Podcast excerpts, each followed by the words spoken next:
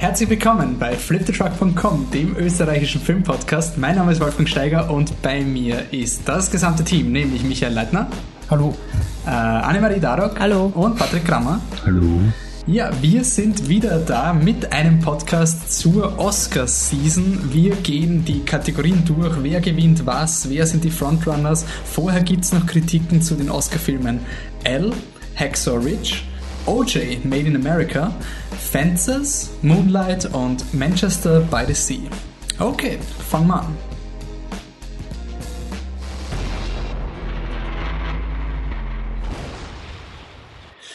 Yo, Oscar-Nacht, Oscar-Nacht, Oscar-Nacht. Ich habe das Datum schon wieder vergessen. Es ist zwischen 26. 26. Passt. Das ist ein Sonntag. Son sind wir Leider kein Freitag. im Gartenbaukino. Ähm, da wird die Oscar-Nacht live gestreamt. Wir werden unser Flip the Truck Oscar Bingo natürlich wieder haben. Wenn ihr den Podcast weiterhört, werdet ihr irgendwann zu einem kleinen Gewinnspiel kommen für alle Leute, die nicht im Gartenbaukino sein können. Gibt es da ein extra Zuckerl für euch. Und weil die Oscar-Season so wichtig ist, müssen wir natürlich auch über Oscar-Filme reden. Und da fangen wir einfach gleich an mit L. Wer übernimmt? Oh, Ja, Anne, oder? ja. Ich? Ja, weiß ich nicht. Ja, ich habe hier Sachen aufgeschrieben, dann also let's go. Also, Regisseur Paul Verhoeven, aber es ist ein französischer Film. Also irgendwie, es sind nur französische Schauspieler. Also es von dem her. Französisch. Warum habe ich da Philippe Digian aufgeschrieben? Ah ja, der hat das Buch geschrieben. So, habe ich alles. Ah, Das Buch heißt anders, das Buch heißt nicht L. Ähm, auf jeden Fall, äh, wichtigste Person im Film ist auf jeden Fall Isabelle Huppert. Ich weiß überhaupt nicht mehr, wie die Figur heißt, weil es ist schon lange her. Man muss dazu sagen, ich, es, ich habe es während der? Biennale gesehen. Nein, sie heißt nicht Elle. Sie heißt nicht Elle. Elle heißt sie, auf Französisch. Sie heißt Michelle Leblanc, wenn das mal nicht ein schöner Name ist. Merci. Und ähm, ja, es geht um diese Michelle. Sie ist eine erfolgreiche Unternehmerin, ähm, urnicht genderkonform, weil sie leitet ein, ein ja, was ist das, ein Games, Games-Entwickler-Unternehmen sozusagen. Sie ist da die Chefin, gemeinsam mit ihrer Kollegin. Also die zwei haben das aufgebaut, also das ist schon mal ziemlich awesome. Und ähm, ja, was weniger awesome ist, dass sie in ihrem eigenen Haushalt vergewaltigt wird von einem maskierten Typen. Und Wolfi schaut ganz betreten rein. Ja, Wolfi das weint ist- gleich. Das war jetzt ein fließender Übergang. Ja, war nice, gell? Nicht ganz so cool, So ist es aber. Ja, aber- Und ja. aber da sie halt, sie scheint halt eine Person zu sein, die Sachen nicht so sehr an sich ranlässt. Auf jeden Fall macht sie weiter mit ihrem Leben und dann wird der Film zu ein, ein bisschen zu einer Art Thriller, weil in ihrer Firma gibt es einen Typen, der schickt so, also sie entwickeln so ein, weiß nicht, glaube ich, Rollenspiel oder sowas ähm, und äh, da geht's halt so Klischeefiguren, die haben große Titten und so weiter und da werden halt so Videos herumgeschickt, wo auf der, auf der Tittenfigur ihr Kopf halt draufpickt und äh, die wird halt gepudert von irgendeinem monströsen Viech halt. Und es wird halt herumgeschickt so als Spam und sie denkt sich halt, das ist einer aus ihrer Firma und das muss halt gleich der Vergewaltiger auch sein, weil das passt halt irgendwie zusammen und dann ist es so ein bisschen Thriller und spannend und creepy und eklig. Ja. Und dann im Endeffekt, äh, im Endeffekt- verliebt sie sich in ihren Nachbarn und vielleicht Genau. findet sie es gar nicht so schlimm, dass sie vergewaltigt wird und der Film Ja. wird dann irgendwie ziemlich krass Ja. und überhaupt nicht das, was man, Ja. was man erwartet. Irgendwie, irgendwo haben wir gerade von, ge ah, wir haben nicht gerade davon geredet, weil Letzte Woche, letzte meinst du? Woche haben wir davon geredet, dass Gewaltverherrlichung im, im Wilde Maus, im Josef Hader Film halt ein bisschen kacke ist. Ja, könnte man hier auch sagen. Ne? Ja, aber dann hat man's falsch verstanden. Dann hat man es falsch verstanden, weil dieser Film ist eine Mischung aus Komödie, Satire, Thriller, äh, Drama, Du musst das Genre, Personal- das neu gegründete Genre, wir haben schon so oft gehypt, das ist eine Vergewaltigungskomödie. Ja, genau, genau. Paul Verhoeven gibt sich halt mit all diesen Genres, schmeißt sie alle in einen Topf und macht einen extrem coolen Film eigentlich draus. der trotz- irrsinnig interessant ist und wirklich irrsinnig viel hat Ja. und mich trotzdem nicht so wirklich also ich mag ihn, ja, er ist eh super, aber er hat irgendwie bei mir immer, auch wenn ich an ihn denke, ist ja schon lange her, müsst dann sicherlich nochmal sehen, aber es ist immer so. Also es ist alles super, ich meine, allein diese, die, diese Idee, dass eine, eine Frau ähm, vergewaltigt wird und du dann einfach den Mut hast, halt eine Frau zu zeigen, die das halt nicht so schlimm wird, aber gleichzeitig nicht in irgendeine grindige Männerfantasie eintauchst, sondern das Problem trotzdem ernst nimmst. Ja, einfach, dass du das unter einen, einen Hut bekommst, alles, ja, dass der Film ähm, wirklich, ja, sehr, sehr vielschichtig ist. Ja. Das ist einfach großartig, aber ich finde halt an manchen Stellen, du hast es eh schon erwähnt, auch mit dieser Computerspielfigur, die da mit dem riesen Penis sie da äh, durchfickt und auch so gibt es ein paar Szenen, die, wo ich das Gefühl habe, ja, Paul, also Paul Verhoeven ist ja immer bekannt dafür, dass er irgendwie provozieren will und wollte. Und ich finde so, manchmal, ich meine, das Thema macht er alles so gut und super und dann gibt es irgendwie Dinge, wo ich denke so, oh, jetzt will er einfach edgy und hart und org sein, ohne dass es wirklich auf was hinausläuft. Das werfe ich dem Film nach wie vor vor. Aber das ärgert mich, weil das, finde ich, wird dann wirklich, wenn das nicht so wäre, der Film echt nochmal ein ganz anderes Level erreichen. Und Isabelle Huppert, Ist ein Wahnsinn. Also wirklich, die Frau hat es Also wir einfach sind uns ja drauf. nicht ganz einig hier, vielleicht, dass das nochmal kommt im Laufe des Podcasts, aber ähm, ich finde die Emma Stone eigentlich schon ziemlich cool in La La Land, aber da Isabelle Huppert vergleicht ist man halt halt, leider wieder Äpfel und Birnen. ja, Okay, Rating? Sehr gut. sehr gut. Okay, na dann gehen wir positiv weiter mit einem Film, wo der Michi auch überhaupt kein Problem mit der Porträtierung hat, nämlich Hacksaw Ridge von Mel Gibson. In Hexer Ridge äh, geht's um Desmond Doss, stimmt das? Ich habe mir nicht die Mühe gemacht, das auszusuchen, weil es mir scheißegal ist. Desmond Doss ist ein fucking Kriegsheld, wird gespielt von Andrew Garfield. Ein ganz ein eigenartiger Kriegsheld, weil er möchte keine Waffe in die Hand nehmen. Er möchte keine Waffe in die Hand nehmen, weil er glaubt an Gott. Und ja, das ist der einzige Grund. Ähm, es ist halt, ja, er geht in das Camp und dann soll er Bitchen eine Waffe in die Hand nehmen. Nein, du musst nicht mit dem Krieg, mit dem, mit der Waffe in den Krieg ziehen. Nimm's halt einmal in die Hand, knall auf die, auf die Plastikflasche und dann geh halt ohne Waffe in den Krieg und, was du ja möchtest, heile als Sanitäter, äh, rette als Sanitäter Leben. Nein, ich nehme keine Waffe in die Hand.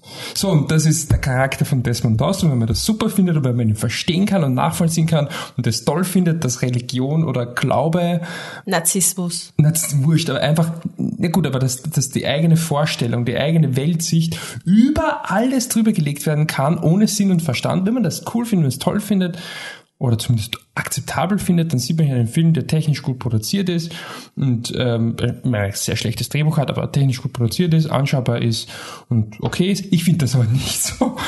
Ich finde den Film absolut furchtbar.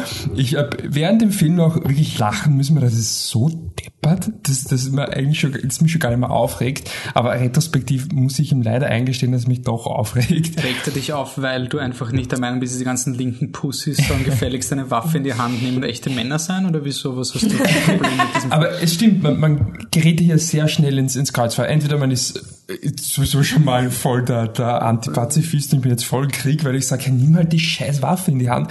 Aber ich finde Waffen mindestens so scheiße wie der Trottel da. Aber sorry, ich meine, wenn es wirklich deine Du hast zwei Ideen und die sind konträr. Die eine Idee ist ein Glaube, der eigentlich nur sagt, ähm, töte Du sollst nicht niemanden, töten, Du sollst ne? nicht töten, wenn du auf eine Plastikflasche ziehst oder was weiß ich, in Dreck ziehst bei der, bei der Ausbildung. Was ist daran töten? Aber wurscht. Und die andere ist, ja, ich würde halt gerne Leben retten. Ernsthaft? Es ist wichtiger, dass du die scheiß Waffe nicht in die Hand nimmst wegen deinem Gott? Sorry, nein. Nein, ja, ich habe Respekt vor Glauben, ich verstehe es alles. Ich persönlich bin nicht gläubig, aber okay, ich habe vollstes Verständnis, aber das ist für mich keine Ausrede, dass man irrational ist. Und dann wieder kann man sagen, okay, dann ist es ja keine Ausrede, dass man irrational ist, aber hey, gerade daraus könnte man ja einen interessanten Konflikt machen und das ist dem Mel Gibson scheißegal. Der Desmond Doss ist ein Kriegsheld, der ist super, er will keine Waffe in die Hand nehmen, das findet man toll und großartig und dann muss sich halt das Kriegsgericht statt das, oder einfach nicht nur das Kriegsgericht, ganzen Ausbildner, alle müssen sich halt dann tagelang nur mit dem Trottel beschäftigen, anstatt dass sie einen Job machen und das findet man super und da haben wir kein Problem damit. Okay, aber dann geht der Film ohne mich ab. Und ähm, eins, ich noch sagen muss, ich habe gesagt, dass er technisch gut produziert ist, ähm, dabei bleibe ich. Die Kamera hat zumindest einen Shot, der unfassbar, zerreißt mich, weil einfach wieder diese ganze Idee vom Film halt so ähm, auf den Punkt bringt. Ich glaube, wer den Film gesehen hat, wird wissen, welchen ich meine. Es kommt relativ gegen Ende, aber gleichzeitig super gemacht ist und prinzipiell Kamera super, Schnitt super, alles keine Frage. Aber einen Haken finde ich halt schon, ähm, die Brutalität im Film ist schon so übertrieben, dass ich im Kino gesessen bin und gelacht habe. Es ist so, ich habe schon gehört im Vorhinein, es soll so brutal sein, dass ich äh, also Kritiker in, in Wien hat irgendwie so aufgeregt und so, nein, ich, ich schreibe gar nicht drüber, weil das freut er sich nur der Mel Gibson und bla, weil es ist Ja, so genau. ein grauslicher Scheiß. Dem hast du das gezeigt. so erzählt im Film und dann so, naja, komm, bis jetzt ist da eigentlich gar nichts. Und dann kommen sie aufs, aufs Schlachtfeld und überall liegen halt die, die Leichen und die Ratten krönen schon au- raus, alles zerfressen und, und äh, abgenagt und die, die Knochen stehen vor. Und dann okay, ja, ich meine, gut, ja, Krieg ist Hölle, ist mehr, aber ja, ist schon schier. Dann geht der Typ zu einer vermeintlichen Leiche hin, greift ihn an, die Leiche wacht auf, also, also doch nicht tot, sie schreien sich an, ah, ah, zack, eine Kugel durch die vermeintliche Leiche, jetzt Leiche, durch, die, durch den Schädel durch, Blut im Gesicht von, äh, von dem, der ihn, der ihn gefunden hat, zack, noch eine Kugel, ihm auch durch den Kopf, liegt auch am Boden, Schnitt, Typen laufen am Schlachtfeld, Bombe kommt, zerreißt in der Mitte, Schnitt, Typ, Typ denkt sich, scheiß drauf, ich brauche Deckung, ich nehme den Oberkörper, den abgerissenen Oberkörper von jemand anderem, nehme ihn mir als Schutzschild und geht durch und da schießt die bösen Japaner, also, Entschuldige, ich meine, soll mich das schockieren? Ich meine, das ist ja, das ist ja Splatter, das ist Gore, das ist einfach nur, wenn er es nicht ernst meinen würde, wäre es irgendwie sogar lustig. Und dann würde ich eigentlich schlechtes Gewissen, weil ich es lustig finde, aber weil er es ernst meint, habe ich kein schlechtes Gewissen, weil ich es lustig finde. Ähm, ja, ihr wollt ja Emotionen, ihr wollt ja die extremen Ratings von uns. Das ist ein furchtbar. Locker und leicht. Scheiß Film. Weg damit. Okay. Ab in die Tonne. Gut, dann, bevor du zu einem positiven Film kommst, werfe ich noch schnell einen anderen Film ein, nämlich Fences von ähm, Denzel Washington mit Denzel Washington und Viola Davis, basierend auf dem Dreh, auf dem Stageplay von August Wilson. Ähm, worum geht's? Da, ich kann die Namen mir natürlich nie merken. Denzel Washington spielt Troy. Das ist ein, ähm, ein Müllarbeiter in Pittsburgh in den 50er Jahren und er lebt mit der Viola Davis, äh, mit der Rose zusammen und ähm, es ist sehr interessant, weil wir, es kommt dann noch ein anderer Film vor, der auch auf einem Play basiert, der auch für viele Oscars nominiert wurde und bei dem man es nicht merkt, in meinen Augen, dass es ein Stageplay war. Bei diesem Film merkt man es schon sehr. Also der, der Troy erzählt gerne Geschichten und die Haupt, das Hauptframing-Device ist quasi, dass er mit seinem Freund, dem Jim Bono, gespielt von Stephen Henderson, mit dem geht er immer zur Arbeit und dann kommen sie nach Hause und sie reden und der Denzel Washington, also der Troy, der ist einfach ein Geschichteldrucker und er erzählt einfach sein ganzes Leben. Immer. Egal, also der, der hört einfach nicht auf. Und ähm, ich würde ihn so mit so einer, einer schönen, schönen, so einem Bademantel vergleichen im Film, so, so cozy. So, es ist so genau das, was man erwartet, so man sich ein bisschen so reinkuscheln und es ist irgendwie angenehm. Nicht viel mehr. Also der Film ist so ein empfehlenswert, die Schauspieler sind super, also sowohl Denzel Washington als auch Viola Davis sind wirklich wirklich cool, vor allem Viola Davis, also der Oscar-Hype, ich sie wirklich toll. Ähm, was mir auch sehr, die erste Stunde vom Film hat wirklich gefallen, weil ähm, dieses Geschichteldrucken vom Troy, es tut es sehr oft in, in Filmen, dass du so, so clunky Exposition hast, wo so die Figuren ihre Biografien runterratschen.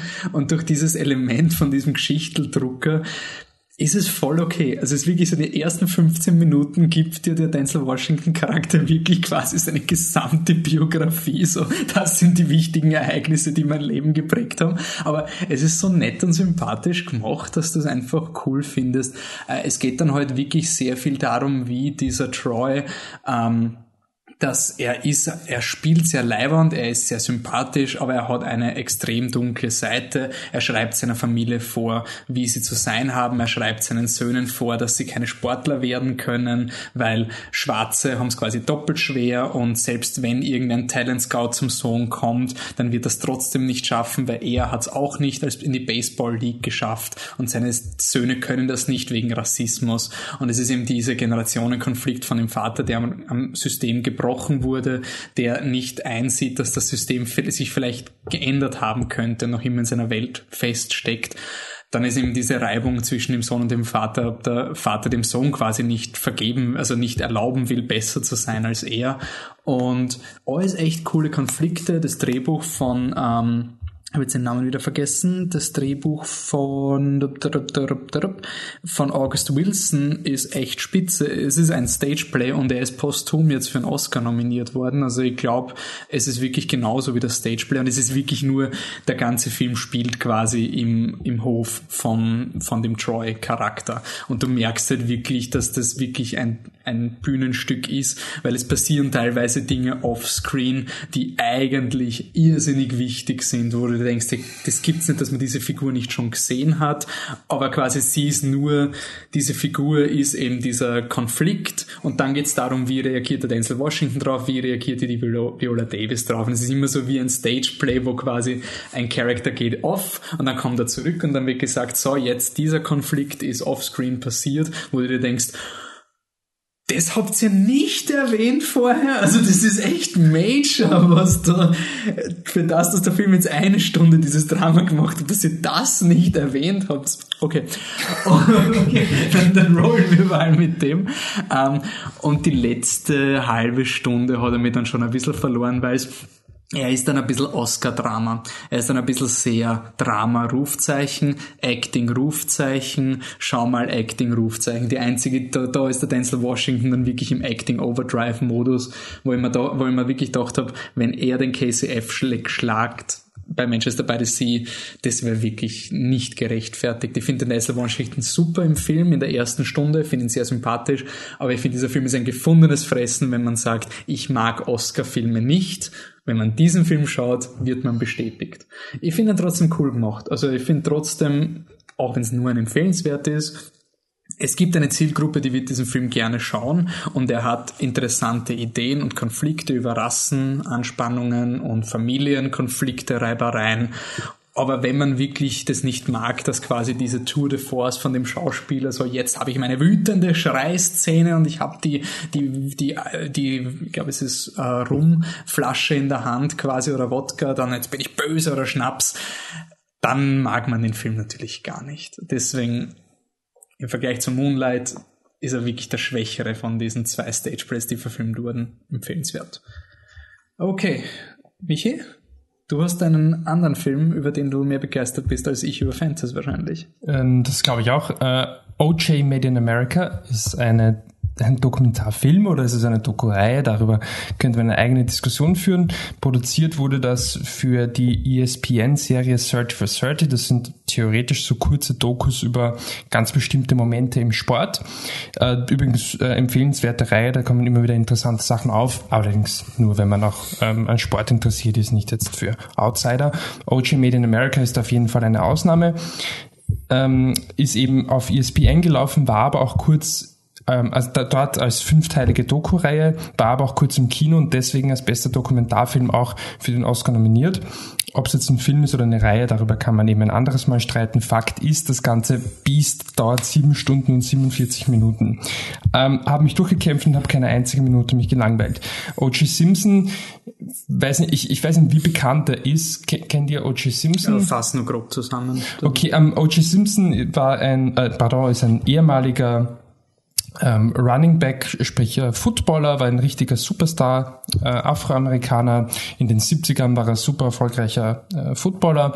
In den 90ern oder genau genommen 1994 wurden äh, seine noch Frau Nicole Brown Simpson und äh, der ihr damaliger Freund, der Robert Goldman, ermordet. Er wurde diesen, also er wurde ähm, angeklagt und dann gab es einen historischen Prozess, äh, wo es ein, was ein irrsinniger Rassenkonflikt wurde, also Rassenkonflikt wurde einfach ähm, das Thema quasi ähm, der, der, des Rassenkonflikts extrem aufgeheizt wurde äh, und dann wurde er auch dank eines sehr, sehr, sehr teuren äh, Anwälteteams freigesprochen.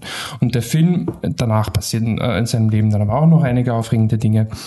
Und im Endeffekt ist es so, dass der Film schon quasi vom, vom Beginn weg, also von seiner Footballkarriere ähm, anfängt, aber dann doch, also ich habe es nicht mehr ganz genau im Kopf, aber ich würde schon sagen, so zweieinhalb dieser fünf Filme, dieser fünf äh, ja, Einträge in dieser Reihe sind auf jeden Fall, beschäftigen sich ähm, mit dem Mord beziehungsweise dem Prozess. Was man vielleicht noch dazu sagen muss, weil ich nicht, jetzt kam es nicht raus, ich bin kein Polizist, ich habe keine Ahnung, aber es ist so, wie soll man sagen, es gilt halt so als offenes Geheimnis, dass O.J. Simpson diese Morde sehr wohl begangen hat. Also da gibt es für viele, viele Menschen, die sich genau damit beschäftigt hat, äh, beschäftigt haben, keinen Zweifel, umso äh, faszinierender, dass er freigesprochen wurde. Der Film von Ezra Edelman übrigens, äh, der nimmt diesen, diese Geschichte eben von Anfang an auf und macht etwas irrsinnig ähm, Geniales, was aber auch einfach da ist, muss man schon sagen. Also es ist ja eine Doku.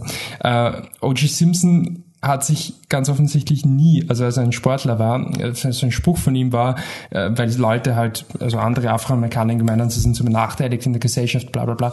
Da hat er immer gemeint, ach, weißt du was, wenn du in einen Raum gehst, dann siehst du lauter weiße Leute und ich bin ein Schwarzer. Wenn ich in einen Raum gehe, sehe ich lauter weiße Leute und ich bin halt der O.J. Simpson. Also er wollte quasi nie etwas zu tun haben mit, mit seiner Hautfarbe.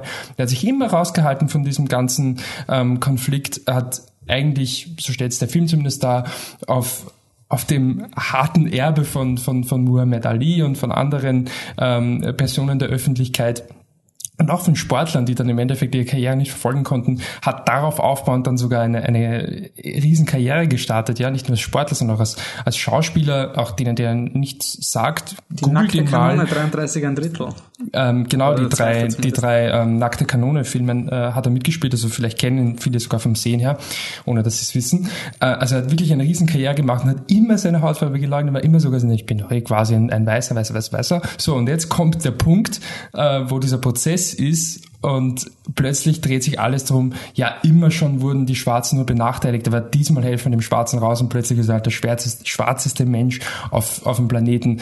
Und der Film fasst nicht nur diese ähm, Ungerechtigkeit zusammen, sondern auch ähm, macht auch quasi die Geschichte des LAPD, Los Angeles Police Department, das in den 70ern sich äh, oder auch davor und danach noch einiger ja wirklich schandhaften Daten schuldig gemacht hat, wo ähm, Afroamerikaner, die äh, verhaftet wurden, dann vollkommen unnötig verprügelt wurden. Äh, aber nicht nur das, sondern wo auch wirklich die Justiz selbst dann eben offensichtliche Täter gegen, äh, offensichtliche rassistische Täter, aber wurscht, ob rassistisch sind oder nicht, Fakt ist, Schwarzen wurde äh, Unrecht getan und dann wurden die Täter aber auch noch freigesprochen. Und das kommt da immer wieder und der Film gibt er das eben von Anfang an mit.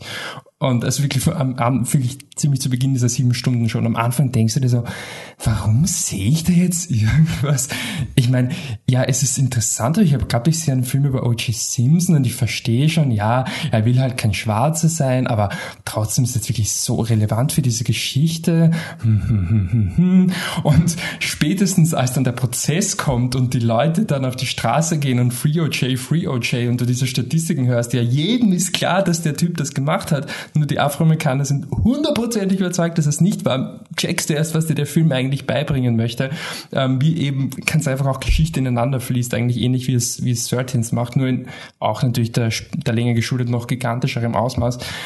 Und nicht nur das, er ist famos recherchiert, er ist famos produziert. Jetzt habe ich es kurz zugemacht, ich muss wieder öffnen, weil die, die also der Schnitt ist unfassbar. Brad Granetto, Maya Mama und Ben Sozenski. Ich weiß nicht genau, wie der Arbeitsablauf war, aber natürlich muss man da Ezra Edelman auch noch irgendwo mit reinnehmen. Ähm, nicht nur, dass du diese episch große Geschichte und die ist episch groß, sinnvoll erzählst, das Storytelling ist großartig, nachvollziehbar, alles super klasse. Nein, du webst auch noch diese ähm, LAPD-Geschichten hinein das mit toll herausgesuchten Archivmaterial, nein, nicht nur das, sondern darüber hinaus schafft es auch noch, noch eine Ebene, durch Schnitt wirklich immer wieder Dinge reinzuwerfen, die dich wirklich im Markt treffen, wenn ähm, Charaktere über etwas sinnieren und dann kommt so ein Schnitt und das, oh fuck, und das gibt, also auch das schafft der Schnitt noch, also allein deswegen schon ähm, absolut äh, ähm, bombastisch und ist einfach ein Film, der so, also einerseits natürlich irrsinnig äh, interessant ist, weil du kannst halt auch da wieder in so viele Richtungen gehen. Gleichzeitig hat er aber eben doch ein sehr klares ähm, Statement oder sehr klare Aussagen darüber, über, über Rassismus, aber auch vor allem, wie die Öffentlichkeit funktioniert, wie die Medien funktionieren.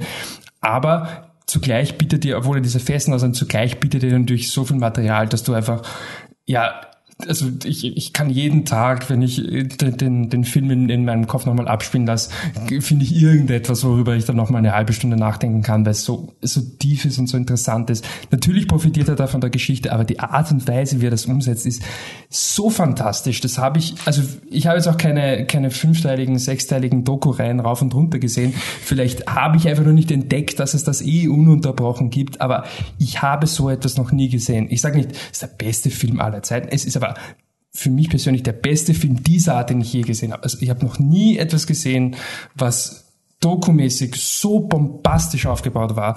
Es hat mich so beeindruckt. Ich habe wirklich tagelang nichts anderes gemacht, als über den Film nachzudenken. Ich habe nicht an einem Stück geschaut, deswegen kann man diskutieren, ist es überhaupt ein Film, ist es kein Film, aber noch habe ich mich keine Minute gelangweilt. Ich weiß nicht, wenn ich mich ins Kino setzen würde und da jetzt acht Stunden drin zu sitzen, ich weiß es nicht, aber was ich auf jeden Fall weiß, ist, ich will es auch als, als Reihe oder irgendwas.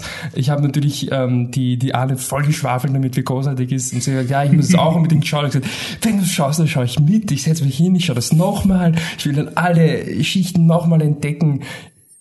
Der, der Film haut mich um und ich stehe nie wieder auf davon. Exzellent und ja. Inflationäres Exzellent. Ja, Ja, ich weiß. Jetzt kommen die Emotionen, also jetzt. Jede Woche ein Exzellent eigentlich. Ich hau nur noch Exzellenz und Furchtbares raus. Ich weiß gar nicht mehr, was dazwischen ist. Ich kann keine Filme mehr beurteilen. Also Patrick, top das. Ähm, ja, das ist schwierig, auch weil ich, weil ich den Film, die Serie leider noch nicht gesehen habe. Aber Ich, das müssen wir vielleicht noch kurz anmerken. Man kann ihn auf DVD ersteigern, ähm, muss man sich dann aus den USA schicken lassen, ist nicht ganz so billig, was vielleicht die ähm, billigere, vielleicht auch bessere Methode ist, je nachdem wie schnell man ist, ähm, ist auf ESPN sich, weil das lief ja dann natürlich auch in, auf ESPN im Fernsehen, ähm, sich auf ESPN einen Account zu machen. Und da hat man Zugriff auf ihre ganzen Dokus. Das Ganze kostet, glaube ich, was waren 7, 8 Dollar im Monat. Ja, macht es am Anfang des Monats, in einem Monat wird es schon schaffen. Sonst müsst halt, wenn es zu faul war, müsst ihr halt noch einen Monat dranhängen. Aber es ist natürlich immer noch billiger als die DVD. Andererseits würde ich schon sagen, dass man das auch im Kasten stehen haben kann. Aber natürlich weiß man das im Vorhinein nicht. Und der dafür Michi mag es- keine. DVDs sammeln, also von dem her. Ich bin kein großer Sammler, aber dieses Stück muss sich wohl oder übel in unsere Sammlung verirren. Also Moonlight. Nein, ähm, Moonlight, ein Film von Barry Jenkins, der hat das Screenplay dazu geschrieben. Es war davor irgendwas anderes, weil die Story kommt von Alvin McCraney. Ist das ein Theaterstück? Ist das was bin du mir- meinst? Ich glaube, ich bin mir nicht sicher, weil so wie der ist, Film je ausge nachdem die Writers Guild ist. hat ihn nominiert für Original Screenplay, bei den Oscars ist er aber nominiert für Adapted Screenplay. Also es gibt anscheinend da gewisse Diskrepanzen, aber ich bilde mir wirklich ein, dass es ein, ein, ein Theaterstück auch war. Ähm, dann umso bemerkenswerter, weil man merkt es dem Film gar nicht an. Es wird die Geschichte eines jungen Afroamerikaners in Miami erzählt, ähm, oh, in drei, in drei Zeitebenen. Hat gestimmt, Entschuldigung, der Michi hat noch fact- gefact-checkt mit dem, Dreh- äh, mit dem Screenplay. Also das, es ist ein Moonlight, Theaterstück. Black Boys Look Blue. Philosophisch. Von Terrell Alvin McCraney. Blue Light In Moonlight. in Moonlight. Moonlight Black Boys Look Blue. Heißt das Theaterstück. Das ist großartig, weil ist wenn du den Film, also Mm. Spoiler, das, das ist ein wunderschönes Bild in dem Film. Ja. es kommt sogar wirklich, wirklich vor und ähm, es wird jetzt ein bisschen fad, weil an dem Film gibt's nichts auszusetzen. Es, es, es, de- also ein junger Afroamerikaner namens Jerome, ähm, dessen Leben mehr oder weniger wird erzählt. Also es, es gibt drei Etappen in seinem Leben, die sich der Film herausnimmt. Das ist einmal, wie er so ein neunjähriger, achtjähriger, neunjähriger Junge ist. Ähm, da wird er, da ist es der Kid. Und dann, wie er ein Jugendlicher ist, in der Highschool, da wird er Black genannt oder Jerome genannt. Und dann, wenn er in seinen Zwanzigern ist, vielleicht auch schon älter, nein, wahrscheinlich älter, in seinen Dreißigern würde ich jetzt einmal sagen, da nennen sie ihn dann Black und in diesen drei Etappen wird sein, sein, sein Leben erzählt und es ist eine Geschichte von einem Afroamerikaner, der zu sich selbst findet, mehr oder weniger. Er wird immer gehänselt, er, wird immer verprügelt, egal wie alt er ist, Leute machen sich über ihn lustig. Man, man lernt ihn kennen, wie er einfach wegrennt von einer Meute Jungs, die ihn jagen und man weiß nicht warum. Und irgendwann kommt man drauf, er dürfte homosexuell sein und das ist halt nicht so gern gesehen. Ähm, in, in, den, in, in diesem, ich will nicht Ghetto sagen, aber in diesem, in diesem Gebiet Milieu, in was? Milieu, danke. Ähm, und der Film ist, ah, es ist ganz schwierig jetzt irgendwie darüber zu reden, weil man will nichts verraten, aber es ist einfach wunderschön. Ähm, ich will nur herausheben die Kamera von dem Film, weil die Kamera macht was wirklich Geiles. Die Kamera ist die ganze Zeit ganz nah dran. Die ist immer ganz nah und es gibt keine Establishing Shots. Das heißt, du, du, du kriegst nie einen Sinn für die Geografie, du, du weißt nie, wo ist was, du weißt nie, wie weit sind Leute entfernt voneinander, was ist in dem Zimmer. Du siehst, er wird bedroht von einem und dann geht er später über den, den Schulgang und die Kamera ist die ganze Zeit so nah dran, dass du, dass du sofort Angst hast, dass von links oder rechts irgendwas ins Bild fliegt und ihn trifft und er angegriffen wird, weil, weil du, du bist immer verunsichert und die Kamera macht das einfach so gut und, und sie, du spürst einfach, wie es diesem Jungen geht, weil auch er ist die ganze Zeit irgendwie orientierungslos und er, er kennt sich nicht aus und, und er weiß nicht genau, was los ist. Er hat Vermutungen und also ähm, auch von der schauspielerischen Leistung her, also drei, drei, Ju- also drei Kids haben den gespielt, also ein nicht drei Der Kids, letzte war kein der letzte war mehr. 30 oder so. Aber ähm, drei Schauspieler haben sich da angetan, ähm, alle drei wirklich super. Also der, der kleine Junge und auch der Jugendliche, man, man merkt einfach von der Art, wie sie gespielt wird, ähm, dass es derselbe Charakter ist. Er ist immer, immer schüchtern, er schaut immer zu Boden, er ist ganz ruhig, man sagt maximal drei Worte und großes Shoutout an Naomi Harris, sie spielt seine Mutter. Also ich habe mir vorher die, die Quoten durchgeschaut für beste ähm, Supporting Actress. Unglaublich, dass die nicht Frontrunnerin ist. Also Na, hm. Viola Davis, weiß ich nicht, habe ich nicht gesehen, aber bist du narrisch ist die gut. Bist du Es ist ein unfaires Race, aber ich verstehe, warum die, die Viola Davis ist quasi eine Hauptrolle. Okay. Das ist das Problem. Sie hat viel mehr Screentime in Fences als die Mhm. Naomi Harris in Moonlight. Das ist einfach ein unfaires Rennen. Und Mah- da hat die Viola, Mahershala Ali ist, ist auch Frontrunner und Supporting und ist, ist relativ kurz im aber Film. der ist ja wirklich ein Supporting Ja. Actor. Also der ist ja wirklich so. also du meinst, Viola Davis sollte Genau, Okay. Viola Davis sollte eine Best Actress sein. Mhm. Das finde ich, weil sie ist nur nicht, sie ist nur deswegen Supporting Actress, weil der Denzel Washington der Hauptdarsteller ist. Aber aller emotionale Konflikt ist, geht über sie.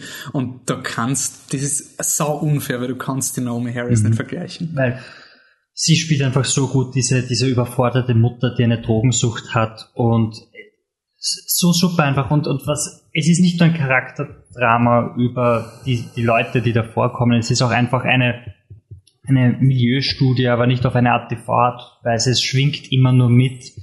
Du bist James Laxton hat die Kamera. die Kamera gemacht, okay, danke Michi. Ähm, es, es schwingt einfach immer mit, wie das ist. Also an den Ecken ist Drogenhandel irgendwie und, und es ist eigentlich egal, es ist kein großes Problem, dass da Drogen sind. Es, es kommt kein einziger Weißer vor, es kommen keine Polizisten vor, weil die, sie sind einfach nicht da und es wird einfach so viel gezeigt, ohne es irgendwie zu klarifizieren und du siehst einfach so viel, was, was, was dann in diese, in dieses soziale Leben dort in diesem Gebiet einfach reinfließt und du hast so viel und du bist wirklich von der, von der ersten Sekunde an, an gepackt. Also, also du, du brauchst nur ein paar Minuten da auf, auf den Bildschirm schauen und, und du willst nicht mehr wegschauen und, und überhaupt, du bist wirklich, wirklich einfach nur von Anfang bis zum Ende gefesselt. Und alle drei Teile also sind, sind wirklich für sich selber. Sie, sie machen Sachen anders, aber sie, sie gehen einfach um diesen Charakter, um diese Gesellschaft, die dort ist. Und einfach super. Ich, ich will ihn jetzt noch gar nicht raten, weil ich will ihn noch einmal sehen und wir schauen, was dann rauskommt. Aber Mhm. bei Manchester gibt es einen kleinen, über den reden wir gleich, einen kleinen Punkt, den ich negativ anmerken will, sonst ist er auch super, aber Moonlight hat so viel und hat zusätzlich über diese Charakterstudie noch so viel mehr hinaus, dass es wirklich ein, ein super Film ist. Mhm. Wolfi, du hast noch? Ich habe eh schon im letzten Podcast drüber Ja. geredet. Ähm, bei mir ist er ja, bei mir ist ein sehr gut, weil was mir so gefällt in diesem Film ist, dass er nicht diesen Show-Org-Effekt hat, nicht diesen Pressures-Effekt, diesen, wo du einfach das Drama nicht mehr ernst nimmst, weil selbst wenn es Schicksale gibt, die derart tragisch sind, die Inszenierung des Films auf seine Art so lächerlich ist, dass du es nicht mehr ernst nehmen kannst.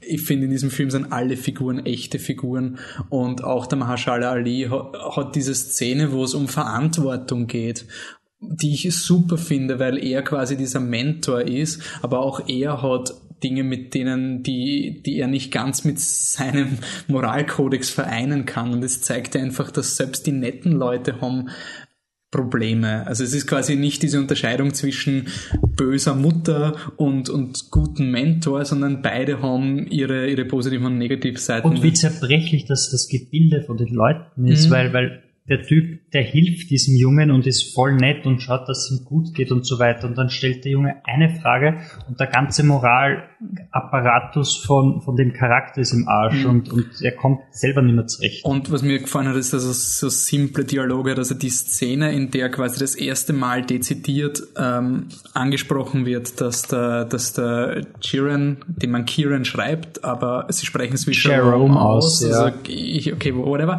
Ähm, generell unter Untertitel helfen bei dem Film. Ja, weil es ist ein ziemlicher, also der Dialekt ist, ist sehr stark. Und mhm. die, die Szene, in der er das erste Mal anspricht, die ist so schön und simple, understated und zerbrechlich, wo es einfach, wo er fragt, what's a faggot? Und dann kommt natürlich die Frage, und dann erklärt ihm das der, dass der, der, der Marshall Ali und dann sagt das Kind, am I a faggot? Und das ist einfach ja. so eine harte Szene und dann kommt dieser, dieser schöne Moment, wo er sagt, you are gay quasi. Also you, you might be gay, but you're not a faggot. Und das ist irgendwie so, so schön und überhaupt nicht übertrieben, einfach ganz nett. Und das habe ich toll gefunden. Und Film hat so richtig, er hat extrem grausame Szenen, wo das Herz rausgerissen wird, von, wo du einfach sagst, wieso seid ihr so gemein zueinander und fuck, ist das schwierig in dieser Gesellschaft aufzuwachsen und dann hat er so wunderschöne, zerbrechliche Szenen und gerade eben, wenn man eben den, den, den Kieran Jerome zum Schluss sieht, wenn er da das maskuline Monster ist irgendwie, das wirft halt alles in ein anderes Licht. Also es ist wirklich ein sehr, sehr schöner, understateder Film. Und ja, finde ihn auch sehr toll. Super. Passt. Bleiben wir doch gleich am Hype Train. Ähm, haben wir uns alle lieb. Willkommen zu Manchester by the Sea. Ja, Michi, du warst ja. traurig, dass wir diesen Podcast, dass wir Manchester schon besprochen haben ohne euch. Ja, Manchester, soll ich das nochmal? Ich ja. es ganz gut. Manchester by the Sea von Kenneth Lonergan, der ur viele Filme schon gemacht hat, nämlich, glaube ich, das ist der dritte.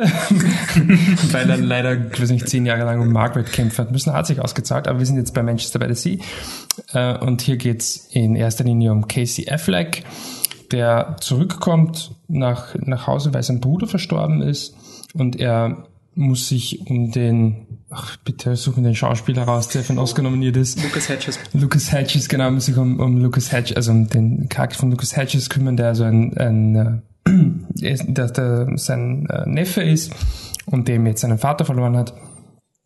Und die Mutter spielt auch nicht so wirklich eine Rolle. Und er kommt daher eben, also zurück nach Manchester, das übrigens nicht das britische Manchester ist, deswegen liegt es auch am Meer. Und ja, das weiß ich. das weiß jeder. Ähm, wobei ich sagen müsste, was nicht der Einzige. Habe mit meinen Eltern geschaut. Ich will jetzt keiner von den beiden da outcallen, weil ich nicht mehr weiß, wer von beiden es war. Ich habe eine Vermutung, und die will ich jetzt nicht äußern. Aber einer von beiden hat auch keine Ahnung gehabt. Das passiert aber öfter. Also glaub, die ja. meisten Leute kommen dann drauf, weil so oft Fuck vorkommt, dass es nicht in England ist. Beziehungsweise sie reden halt einfach überhaupt nicht britisch. Sie reden halt amerikanisch. Ja, aber es könnte ja sein, dass ein Brite ist, der in Amerika aufgewachsen ist und jetzt zurück nach England muss mit seinem Bruder. Wo auch alle, Wo auch alle Amerikaner sind, ne? Mein Gott, irgendwann ist die Illusion schon zerbrochen. er geht also das amerikanische, oder in ein, wahrscheinlich gibt's mehrere, in ein amerikanisches Manchester, das am Meer liegt, ähm, zurück. Und irgendwie fügt er sich dort nicht ganz so gut oder fühlt er sich dort nicht ganz so wohl, obwohl der Film ist nicht äh, linear erzählt, es gibt immer wieder Flashbacks, die ganz fließend rein, also wenn nicht irgendwie erklärt oder, sondern es ist dann einfach ein Flashback und man checkt es auch, wo man dann ihn sieht mit äh, noch noch äh, in jüngeren Jahren mit seinem Neffen und auch mit seinem Bruder und wo eigentlich alles ist nicht harmonisch und nett aussieht und auch er, er ist verheiratet mit der Michelle Williams und er hat Kinder und alles scheint eigentlich schön zu sein und in der Gegenwart sozusagen merkt man, das passt halt irgendwie alles nicht und dass er ganz offensichtlich nicht, mit mehr, nicht mehr mit seiner Frau zusammen ist, sieht man auch, aber was er der Auslöser ist, das, oder ob es einen konkreten Auslöser gibt, das habe ich jetzt wohl gespoilert, ähm, das weiß man eigentlich, weiß man eigentlich nicht. Und ja, der Film ist, ich, ich habe es gleich eh selbst gesagt, wir haben es auch im, im ersten Podcast gesagt, man, ich bin gespannt, was dann, was Batzes Problem ist mit dem Film, weil ich finde, man kann wirklich fast nichts ändern. Ist absolut lächerlich. Ich sag's ja gleich, mein Problem ist absolut lächerlich. Ja, mach, Oh, mach ja, mal das ja. Problem, oder? Das, nein, ähm, das Problem, was ich an dem Film habe, aber das ist glaub ich, wahrscheinlich nur für mich ein Problem, ist, dass, dass so klassische Musik eingesetzt wird. Okay. Und, Ah. und dafür, weil diese klassische Musik eingesetzt wird, nimmt das irgendwie ein bisschen was weg von der Emotionalität für mich. Weil du weil- sie schon kennst, oder? Weil ähm, schon, nicht, einmal, nicht, einmal, nicht einmal so, weil, weil, weil sie dann irgendwie so präsent wird. Okay. Und das, das nimmt mir dann einfach irgendwas weg von dieser, Mhm. von dieser, weil das sind so die Blue-Collar-Worker, das sind die Fischer und die sind halt traurig und, und dann kommen emotionale Szenen und dann kommt immer wieder diese, diese ganz klassische Musik, die zwar wunderschön ist, aber die, die für mich nicht so emotionsgeladen ist und das, das liegt Mhm. Okay. dann ein bisschen entgegen. Also das ist wahrscheinlich was absolut Persönliches und ist vielleicht Kann schon keinen sein, das anderen andere auch stört. Aufwand. Ähm, Aber jetzt in Sachen, in Sachen Drehbuch wüsste ich nicht, an welcher Schraube Ja. man dreht. phänomenales Und Drehbuch. auch, Ja. also, auch, auch nicht nur gut Dreh fällt dann auch natürlich ins Drehbuch, aber auch einfach, wie die Geschichte dann aufgebaut ist, wie, die, wie diese Flashbacks gewählt sind, wie sie eingebaut werden. Und natürlich muss man sagen, du hast jetzt Fancies gesehen, Wolfgang, da können wir vielleicht später diskutieren. Casey Affleck, der anscheinend nicht mehr so wirklich Oscar-Frontrunner ist, wäre schade. nein, nein, nein, nein, sorry, der muss das gewinnen. Das, das ähm, geht nein, einfach also, nicht anders. Er ist also, schon noch Frontrunner. Ist es noch, okay, darüber kann man ja vielleicht kann man auch. streiten, aber ja. okay, aber das ist für mich etwas, ich finde den Denzel Washington auch super und so, aber das ist für mich einfach, das ist kein Race. Das Nein, ist einfach sollte kein Und ich bin sein. so, so glücklich, dass Moonlight und Manchester by the Sea nicht in derselben Ja. Drehbuchkategorie. Äh, ja, weil Wobei man muss schon wirklich sagen, bei Manchester hast du wirklich den Vorteil, so ein Original Screenplay, weil zum Beispiel die Stärken von Moonlight, kommen wir noch später auch hin, bei Moonlight wurde auch sehr viel vom, vom Barry Jenkins ist der Regisseur, oder? Ähm, der hat die Struktur auch grundlegend verändert von diesem Stück, weil das Stück ist viel mehr intergecuttet und er hat wirklich gesagt, na, cinematisch macht es viel mehr Sinn, es linear zu erzählen fürs Publikum. Also das Äpfel und Birnen. Kann man Ja, echt nicht so, vergleichen. Manchester nochmal, Aber ne? Manchester. Ja, wunderschöne Charakterstudie, mit, die einen Tiefgang hat. Und was da, ich habe es letzte Woche, ähm, oder vielleicht ist es erst ein paar Stunden her, äh, haben wir über Casablanca geredet. Da habe ich gemeint, was ein, das ein Film so schön macht, ist, dass du irgendwie jede Zeile rausnehmen kannst. Ich habe Manchester by the Sea einmal gesehen, weiß ich nicht, ob es auch funktioniert, aber ich hatte schon teilweise das Gefühl, dass ich ein Film, der Zitate hat, die du rausnehmen kannst. Es gibt ein bestimmtes, aber das wäre ein, ein Spoiler, wo es mich, mich jedes Mal drin, dann zerreißt es mich innerlich und ja, macht mich vollkommen fertig. Und gleichzeitig ist es aber nicht so ein Zitat, wo du dann sagst, so, nimmst es raus und zeigst es irgendwie und sagst, Du kannst es ja, auf eine sexy Karte auf Genau, so Facebook es gibt, was- aber ich, stellen, glaub- glaube, es gibt Ja. kein Zitat ohne Ja. Fuck. Ja, Und ähm, also finde ich einfach ist nicht schön, dass es trotzdem halt natürlich absolut äh, natürlich ist. Aber ich möchte auch noch ganz wunderschön. kurz sagen, ähm, ich habe den Film auch unglaublich lustig gefunden. Und, und das ist was, das ich ähm, so, jetzt nicht ja, von der stimmt. Handlung her, aber, aber von, von Situationen und, und von der Sprache, Ja. wie sie miteinander umgehen und so weiter, was teilweise wirklich unterhaltsam und das ist was, was man vielleicht auch mal, mal äh, betonen sollte oder vorschieben, weil ich habe echt schon das Problem gehabt bei Manchester by the Sea. Ich hab, ihr habt ihn alle gesehen. Ich habe die Trailer gesehen, die Poster gesehen. Meine Freundin hat ihn gesehen und alle erzählen, wie traurig und wie super der ist. Und, und dann ist schon diese Bürde irgendwie so, so ein, da schaue ich jetzt einen wichtigen, einen schweren Film und sowas. Aber zwischendurch, das, Ja, das ist so lustig. aber es ist trotzdem wenn ein du ihn schaust, Film. Ja, aber wenn du ihn schaust, du hast nicht dieses Ich finde Gefühl, auch. erdrückt zu werden. Doch. Ich finde, am Ende ist irgendwie sehr erdrückend. Alles, der ganze Film war ziemlich erdrückend, aber ich habe Ja. mir während dem Schauen, außer eben in der Mitte vom Film, nie so zerstört gefühlt. Ich schon. finde, okay. Extrem. Ich, bei mir ist Echt? zum Beispiel Okay. das, das Negativ, für mich diese Erfahrung, die absolut schlimmste Erfahrung ist für mich Requiem for a Dream oder We Need to Talk About Kevin, Ja. wo du einfach nicht mehr aufstehen kannst. Und ich finde bei Manchester by the Sea, es sind einfach schöne Szenen dazwischen. Ja, aber im Endeffekt, ich finde, es ist ein Film über ein, also es ist ein so realistischer Film, Ja. dass ich jetzt irgendwie schwer finde zu sagen, irgendwie filmisch macht das so toll oder irgend, also es, es fällt mir schwer, weil es so real ist irgendwie. Ich würde jetzt auch nicht über das Leben sagen, boah, filmisch ist das Leben super, ne? Voll der Twist, ey. Voll der Vor allem, es ja. nimmt sich da voll zurück. Also, Ja, also der Film ist, der, die zurück. Kamera ist jetzt Der- herausragend oder sonst irgendwas. Die Also, Musik ist also jetzt ich auch nicht sagen, so besonders. Also Eben, also es nimmt sich zurück für die Geschichte. Und wie, Ja. wie gesagt, eins meiner Probleme war, ich habe mich unabsichtlich gespoilert, weil ich habe ein, ein, ein, eins dieser fünf Minuten YouTube-Videos geschaut für La La Land, wie ich mich für den La La Land, und da, da sagt einer zwischendurch auf einmal, ähm, was unter Umständen passieren hätte können in der Vergangenheit. Und also bei Manchester by the Sea und dann war es wirklich so, wie ich reingekommen bin, habe ich gesagt, okay, ich weiß irgendwas mit damit wird anscheinend das große Problem sein, damit war das raus. Ich, aber ich habe auch nicht Ich finde das so schön. Ähm, Nein, Okay, weil ihr Ich- in der, auch nicht, in aber- der Mitte, also Ich war nicht das, mal- wenn, wenn rauskommt, was es ist, Ach Gott, das war die, nicht, nicht, nicht weil das ist, also quasi es kommt die Szene, was es ist, danach gibt's eine ruhige Szene und dann gibt's eine, eine Szene, wo eine Figur Unfairness empfindet. Und dieses Ausdrücken von Unfairness hat mir einfach fertig gemacht. Ja. Also wirklich diese, diese Wut auf die Ungerechtigkeit, die aus einem anderen Winkel kommt, als du glaubst bei dieser Szene. das bedrückt einen noch mehr, weil eben weil es so realistisch ist, es zeigt eigentlich, dass das Leben eigentlich ziemlicher Schaß ist im Endeffekt. Also oftmals ist es ein ziemlicher Danke, aber es gibt halt schöne Szenen. Das ist wirklich so. Es ist halt Oh, aber ich finde, find, ein- das fängt der Film noch irgendwie ein, oder quasi, das Leben ist scheiße, weil es sind dann Nein, du musst die, halt die weiterleben. kurzen Szenen, die es dann irgendwie doch irgendwie wert machen, weil er macht ja weiter. Und es ja, gibt dann, aber nur aber halt, es ist halt auch ein Film über das Scheitern. also das ist schon sehr scheiße. Der, also was in dem Film, Cas- Casey Afflecks Leben in diesem Film ist einfach der größte Scheiß. Ist wirklich so und also es ist ein Wunder, doch, dass dass es er optimistisch es ist ein Wunder, dass er so weiterleben kann, aber das zeigt halt auch, wie menschlich es ist, weil du musst irgendwie weiterleben, außer wirklich du begehst Selbstmord. Aber du musst halt irgendwie weitermachen. und quasi die emotionalsten Szenen sind ganz kleine Szenen, wo, wo ein Ball geworfen wird quasi. Und das ist was, es sind banale Szenen, wo so viel Menschlichkeit quasi reinfließt, wo du einfach denkst, eigentlich hätten wir nicht mal das Recht auf dieses bisschen Schönheit.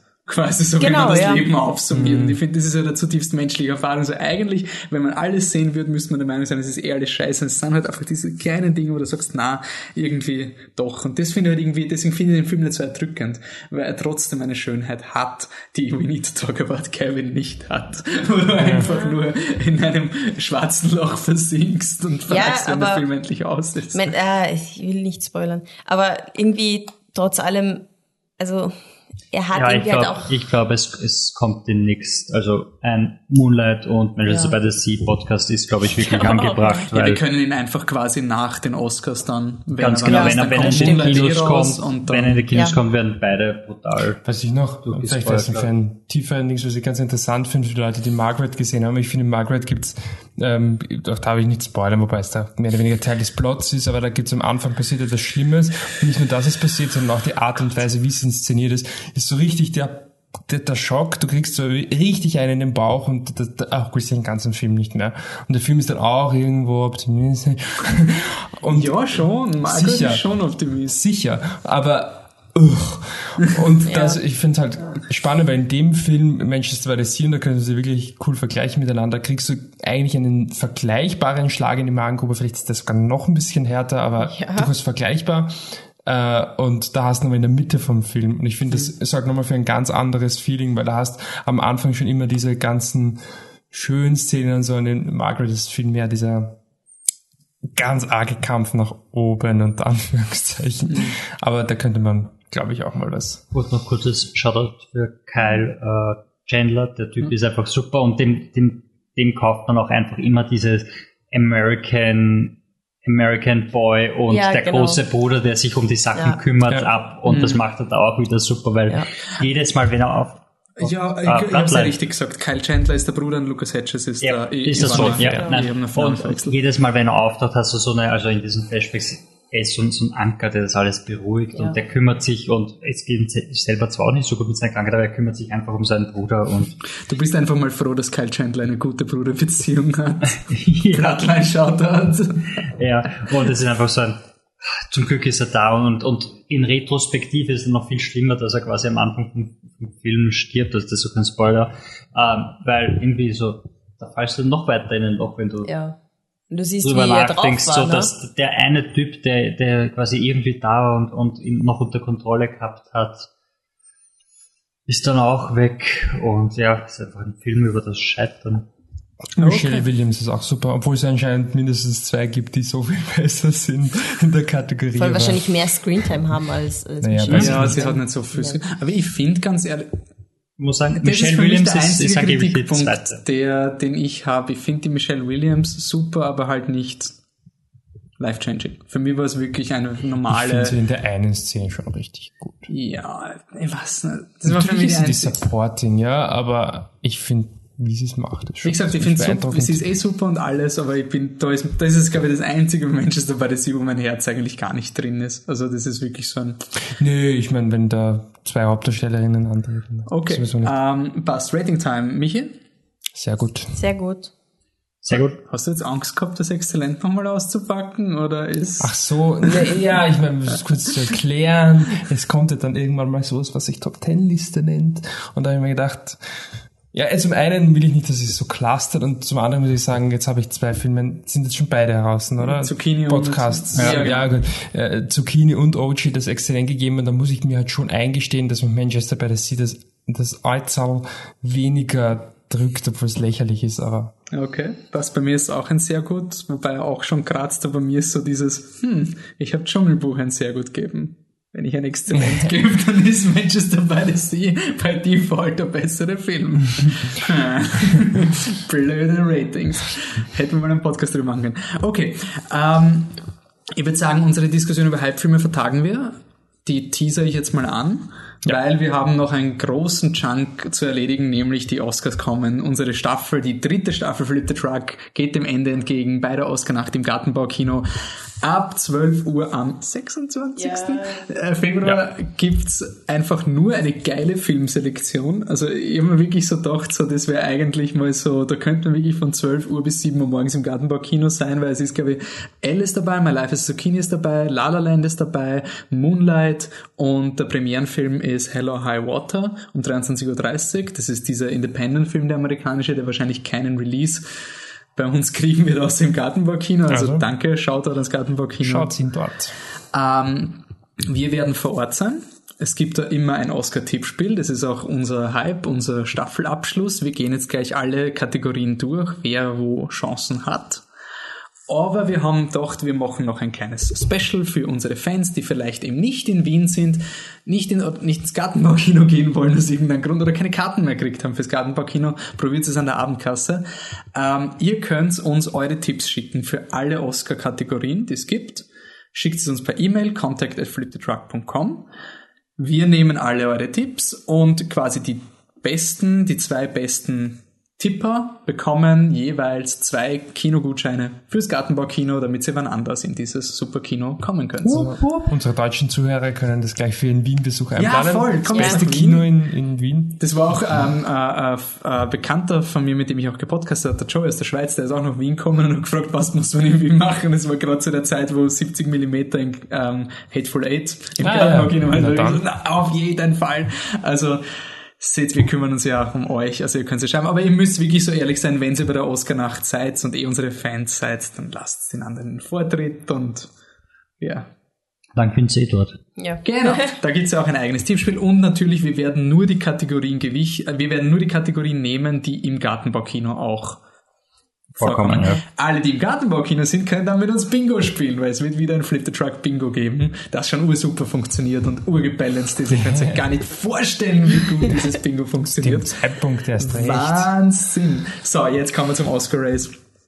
Es ist ein knallhartes Rennen. Wir heben uns den besten Film bis zum Schluss auf, weil es könnte jeder Film sein. Also ganz, ganz, äh, um zu erklären, damit wir ein bisschen so, damit ihr also wisst, warum wir überhaupt so klug scheißen können. Michi, willst du das Oscar Race mal erklären, woher man überhaupt diese Klugscheißer Soll ich jetzt die Argumente. Homepages, Homepages nennen oder was? Nee, wir ähm, haben schon ein bisschen, bisschen Erfahrung ähm, im, im Oscar Race. Prinzipiell, wenn ihr uns also wenn ihr das, wenn euch das interessiert, äh, wo fängt man an? Fangt man trotzdem bei der Sasha Stone an, auch wenn sie irgendwie hyper emotional ist. Das wäre dann awardsdaily.com. Unsere Favoriten sind eher theplaylist.net, stimmt das? Ja. Und ähm, Variety. Variety, beziehungsweise dort der Blog of Variety in Contention. So Mit Chris Tapley, oder? Christopher Tapley, ja, genau. Und fantastischer Podcast. Also wenn ihr jetzt für die Oscarsaison einen, einen Hype-Podcast wollt, das Variety ist eine gigantische Zeitung, die haben Connections bis zum Umfallen. Also wenn ihr diese Woche ein Interview mit Danny Villeneuve hören, Villeneuve hören willst, und dann Barry Jenkins und dann Damien Chazelle, Damien Chazelle, Kenneth Flanagan, einfach so. Wahnsinn. Also quasi wirklich, das ist eine super. Podcast-Reihe. Ähm, also kann man auch nach dem Pod, nach den Oscars hören. Ja, was dort sind halt viele Analysen, äh, die können euch dann viel detaillierter das sagen, was ich jetzt sage. Äh, man hört ja immer viel, oh, die BAFTAs sind und vor allem noch mehr die Golden Globes sind. Die Wahrheit ist, die BAFTAs zählen vielleicht ein bisschen was, die Golden Das Globes sind die britischen Filmpreise. britischen Filmpreise, genau, die Golden Globes zählen gar nichts. Und was wirklich wichtig ist, sind äh, die, die Gildenpreise. Da äh, geben dann die, die Screen Actor Guild zum Beispiel oder auch die Writers Guild. Da muss man Sternchen machen. Aber die, die Gilden geben quasi ihre Preise her. Und da kann man dann schon viel eher äh, erkennen, was, was die Favoriten sind. Da gibt's ganz schöne Verknüpfungen. Ich glaube, wer den Producers Guild Award bekommt, der gewinnt dann auch mal bester Film. Außer Spotlight. Also Spotlight, ja, es gibt natürlich immer, immer Ausnahmen. Und dann gibt es auch solche Dinge wie man muss für bester Schnitt nominiert sein. Da gibt es ganz, natürlich alles Gibt's immer viele nur Regeln, Wahrscheinlichkeiten.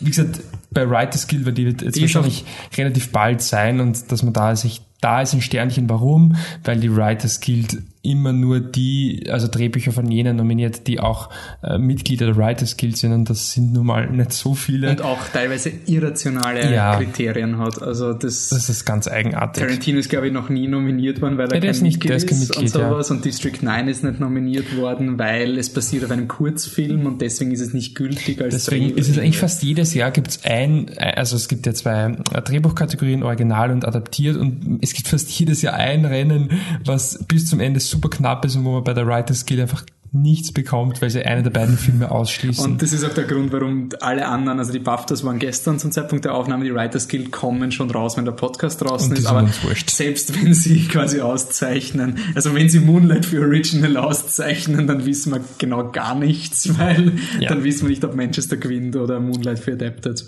Jo. Genau. Also, Passt, dann gehen wir die Kategorien durch. Und ihr sagt dann auch euer Bauchgefühl, weil die Hörer interessiert natürlich unsere Meinung. Natürlich. Ist of ja klar. course. Deswegen hören sie dazu. Actor in a Le und man sollte jetzt die, die, die Rollen erklären. Der Patrick wird mit knallharter Wissenschaft hier Ja. agieren.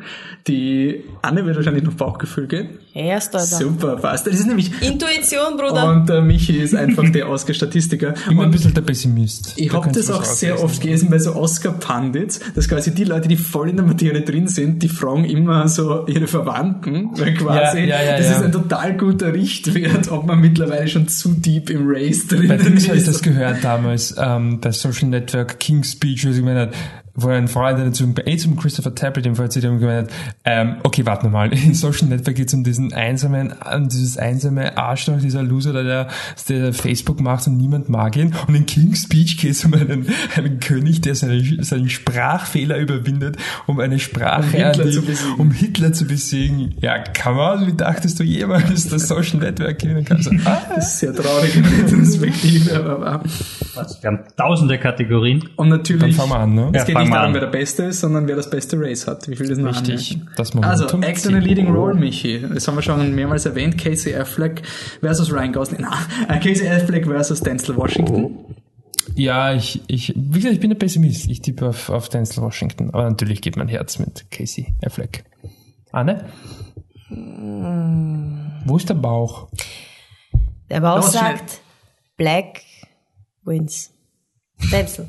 Magst du das unabsichtliche Wolf für Rassismus-Argument mit Oscar So White und deswegen Ja, ja, ja, weil einfach äh, st zwei starke ähm, Filme laufen, die eben afroamerikanische Milieus eben behandeln. Und das ist halt extrem wichtig zurzeit in ganz Amerika. Eigentlich immer wichtig, aber jetzt besonders wichtig, Black Lives Matter und so weiter. Und deswegen könnte das sein, ja.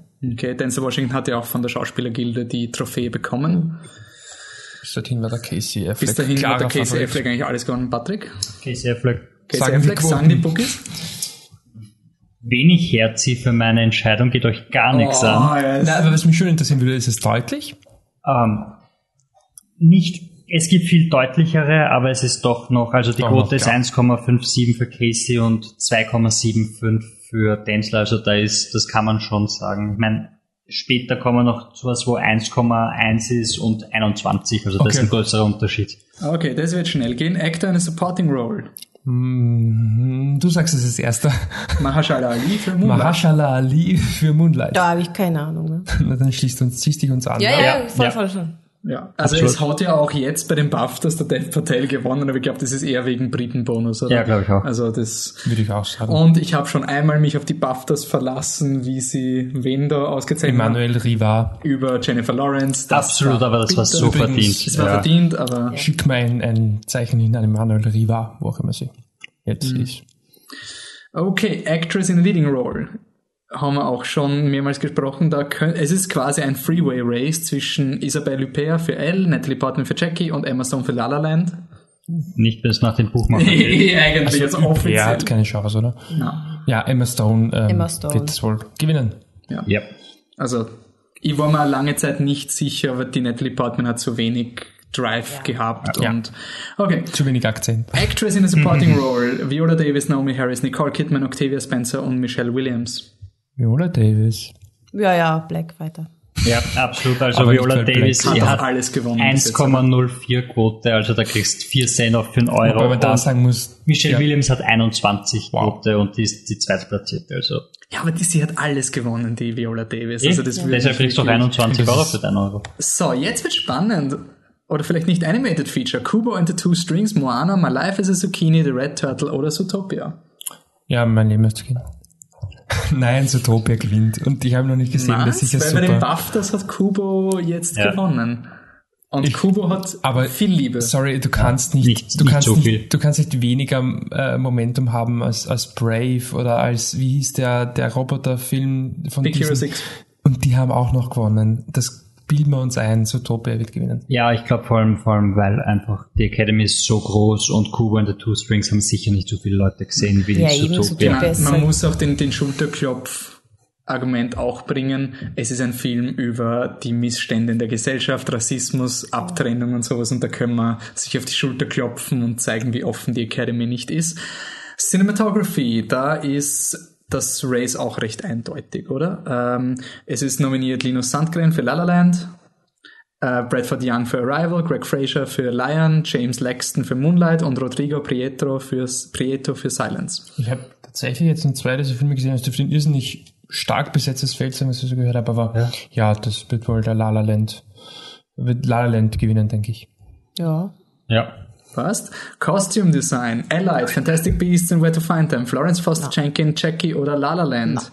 Also ich drücke mir einen Daumen für, für Jackie, aber auch da, La La Land wahrscheinlich kreuzen sie einfach La La Land an. Ja. Ist auch okay, so, super Ja. Kostüme. Ja, denke ich auch. Ja, La La Land.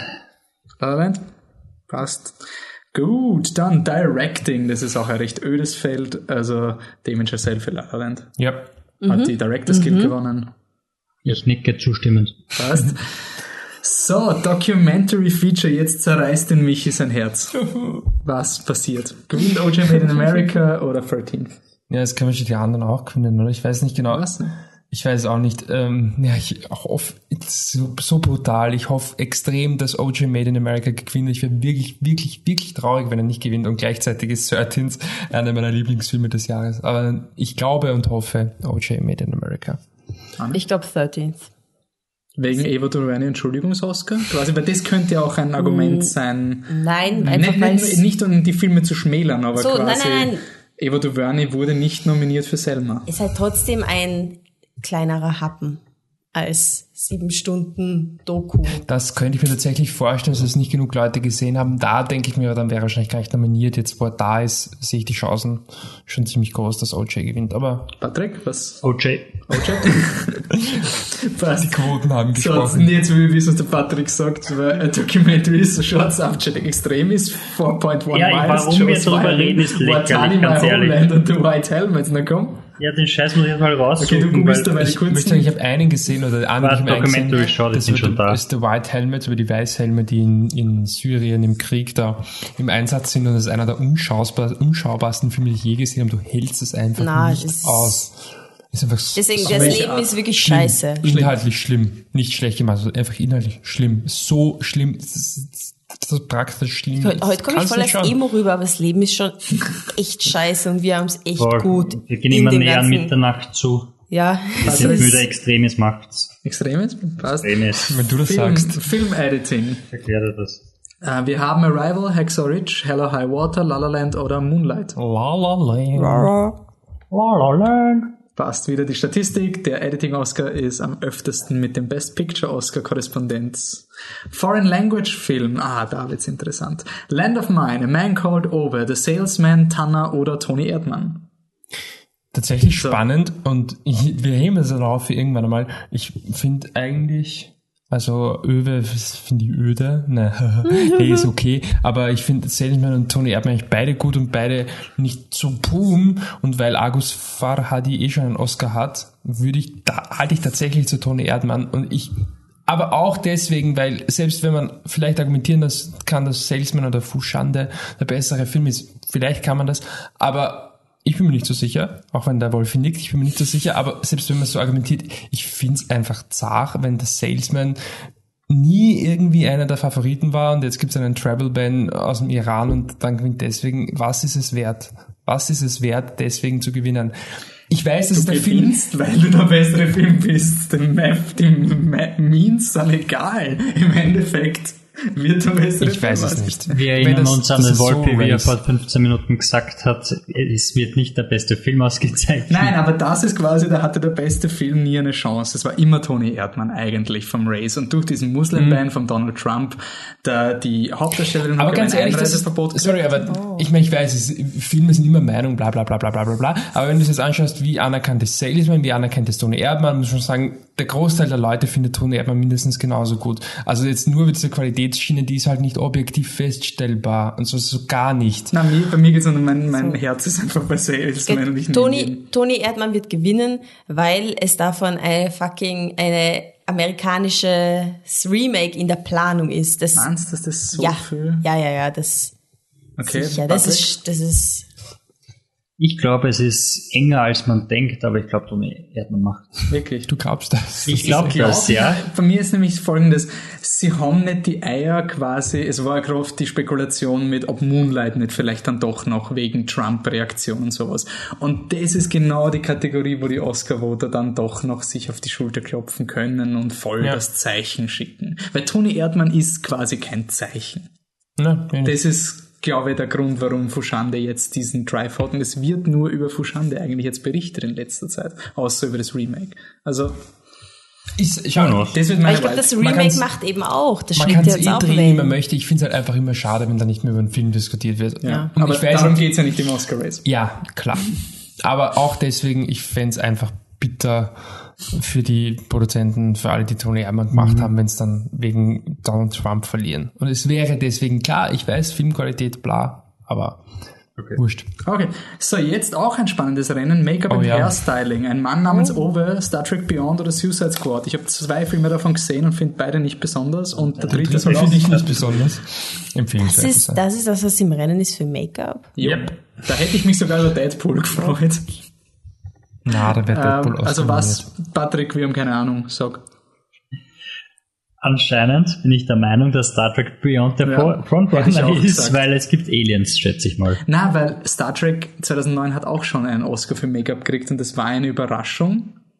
Und es ist Die Konkurrenz ist halt übelst. Die Ja. Konkurrenz ist irgendwas und Star Trek Beyond hat diesen. Idris Elba Make-up. Das ist quasi in your face Make-up. Aber scheiß mal drauf, niemand interessiert sich dafür. Ich glaube Star Trek.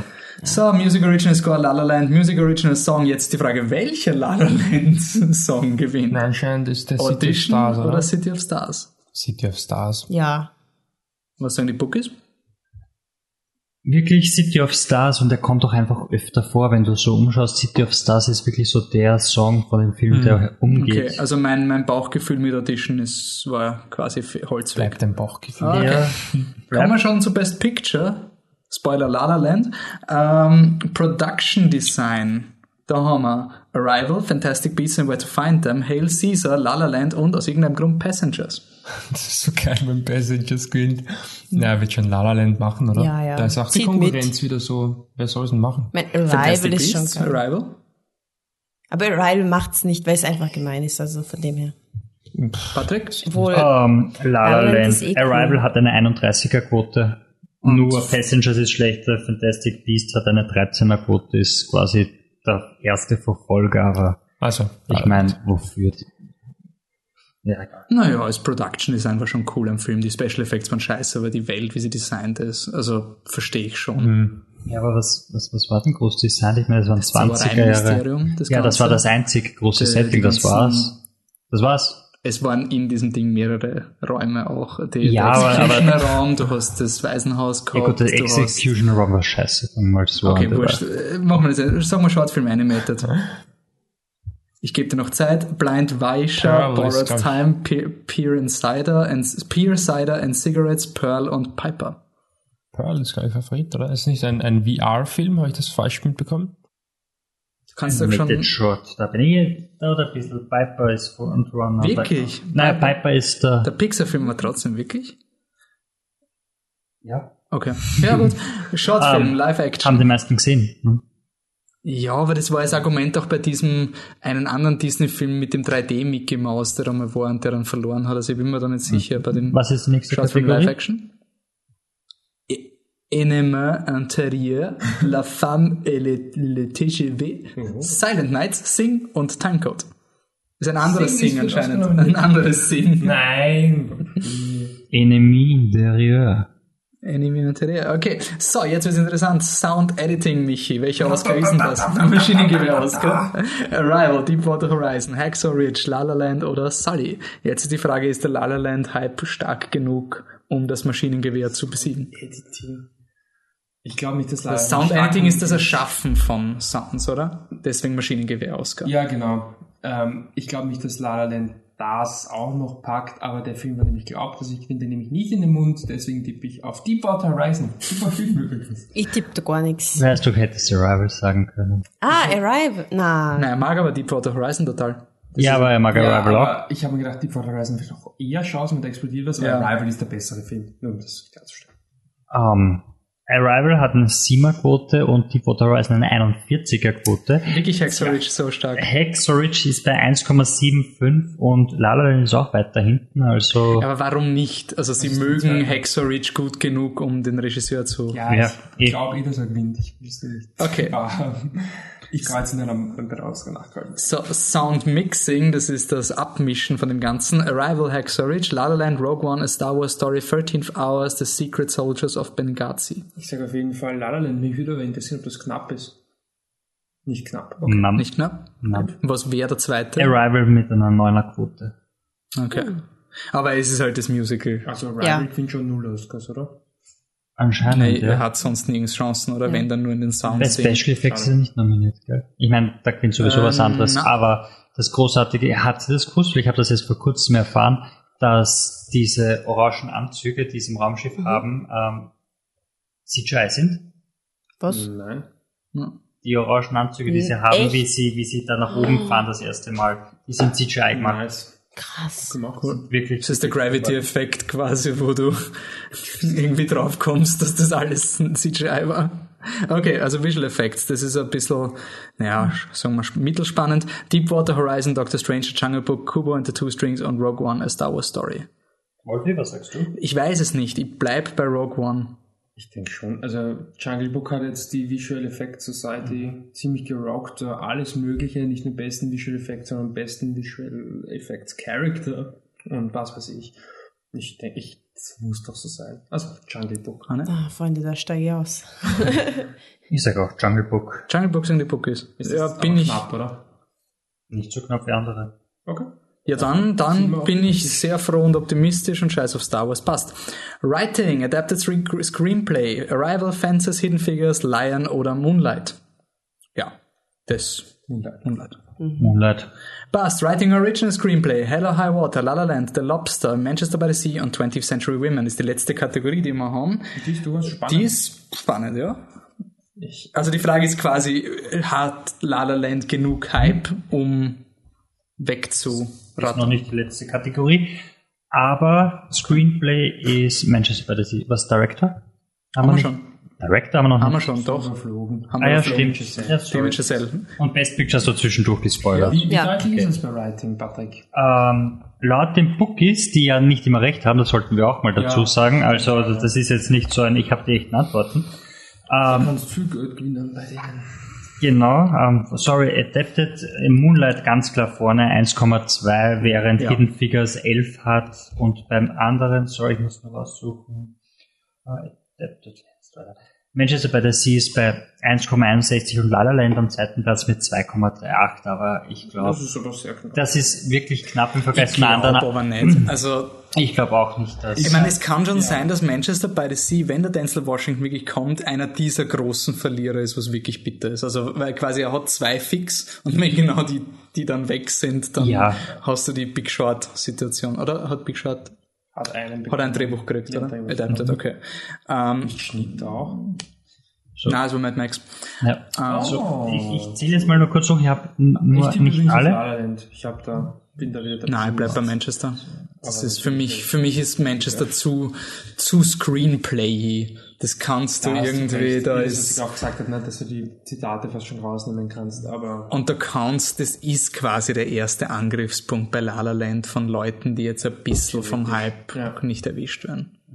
Was zählst Also, du? ja, ich habe 14 Kategorien aufgeschrieben, die kleineren wie Production Design, sowas habe ich gar nicht aufgeschrieben, aber von 14 Kategorien wäre ich jetzt bei 5 Oscars für La La Land. Das wäre Film, Regie. Das ist Film, ähm, Best Actress, Regie, ähm, Cinematography, Schnitt, ja.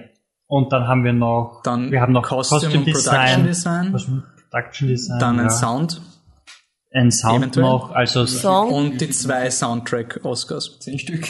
Zehn Stück quasi.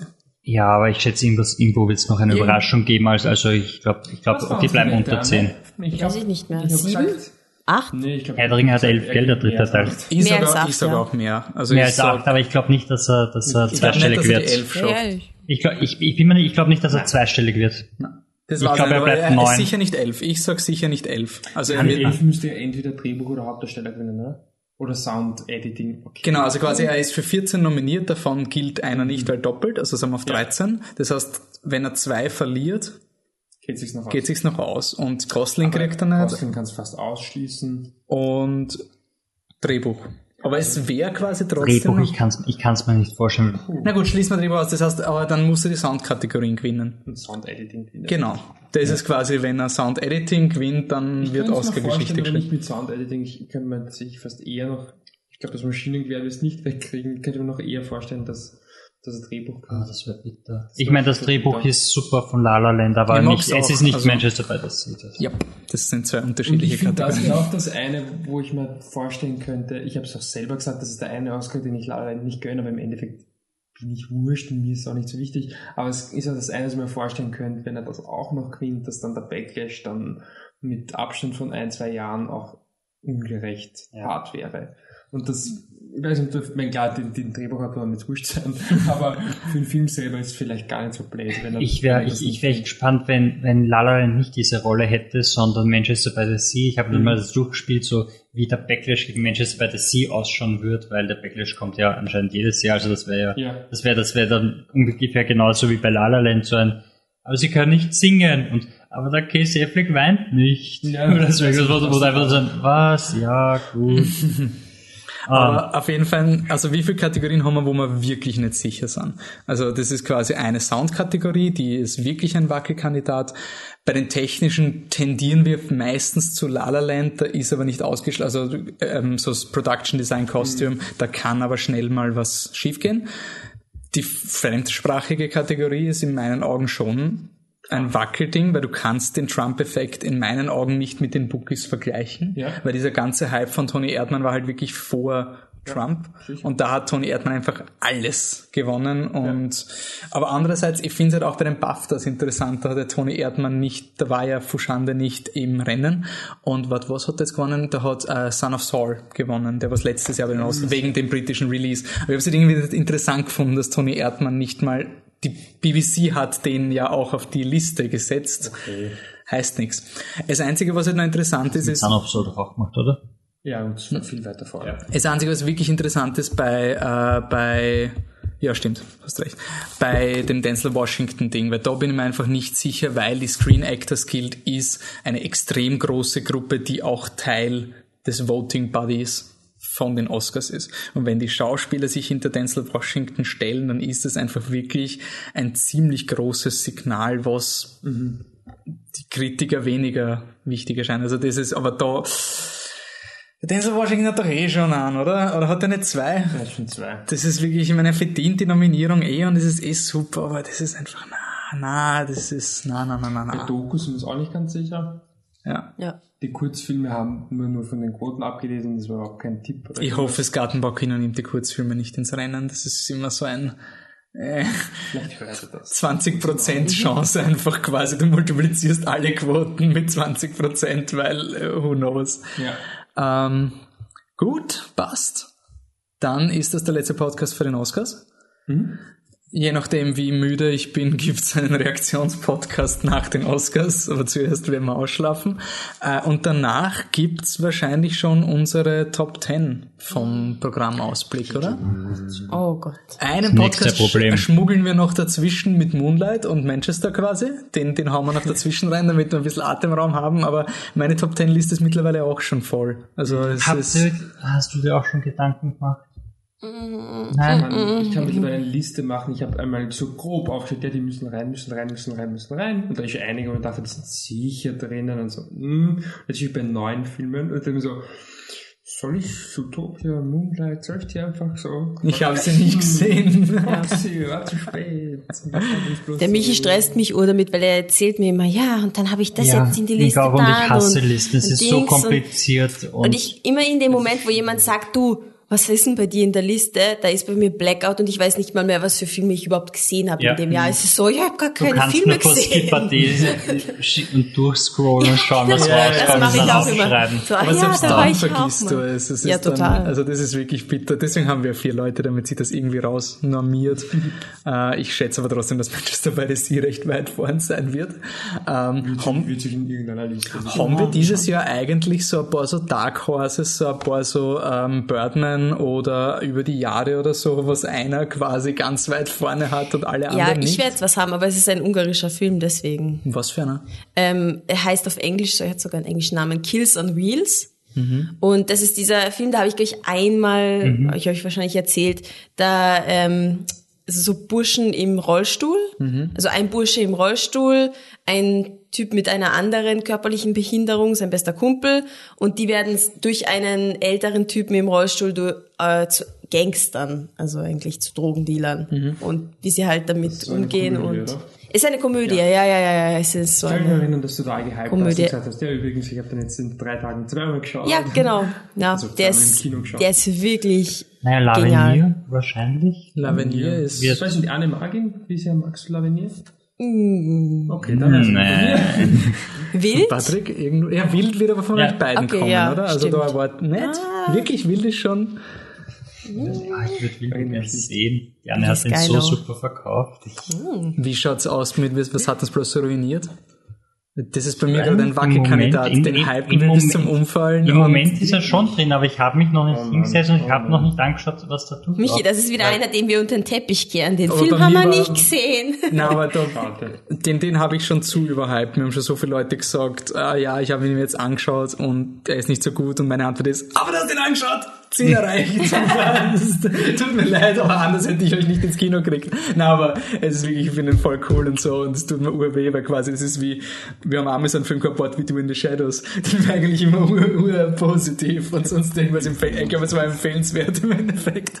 Und wir haben mehr über den geredet als viele über andere alle. Filme. Ja. Und er war nicht mal in der Nähe von der Top Ten Das Liste. war auch also irgendwie so ergeben, oder? Ja. Er ist irgendwie am Slash gelaufen und dann nochmal so rauskommen und da noch reingepasst. Patrick, irgendwelche irgendwelche Überraschungen noch bei dir, was man schauen sollte? Ähm, mir fällt gerade nichts ein, aber da habe ich ein anderes Problem. Ähm, Blackout. Bei mir ist, glaube ich, so, ich werde einfach einfach viel mehr Horrorfilme reinwerfen, weil ich weiß, sie werden eh rausgehaut werden von den anderen und Lights Out wird schon überleben. Aber bei mir ist wirklich so Lights Out und Dschungelbuch.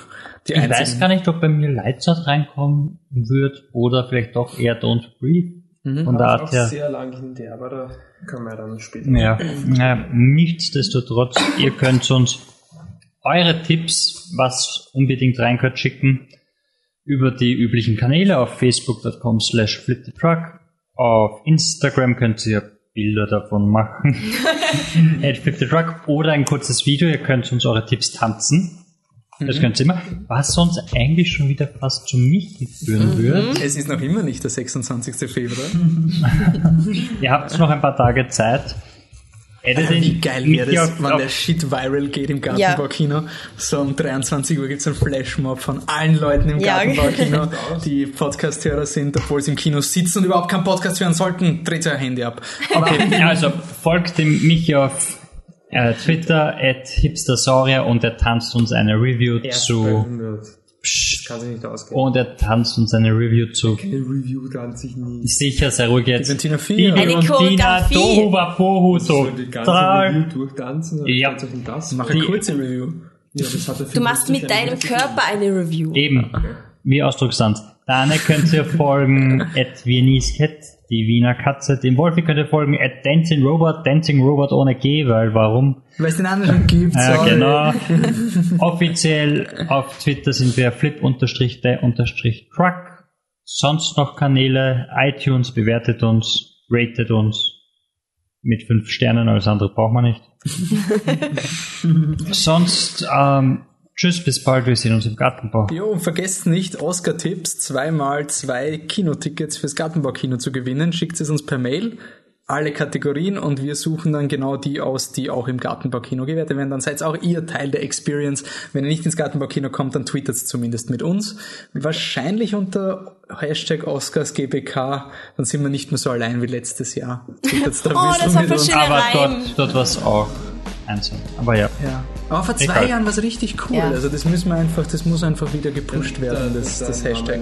Also Namen Schettler, Schettgartenbuch, muss einfach wieder ein paar Leute anstecken, weil sie nicht wissen, Ja. wie Novak ist, dann geht das Ganze ins So Rollen. ein bisschen trollen. Okay, danke fürs Zuhören und bis zur Ausganacht. Ciao. Tschüss. Tüdelü.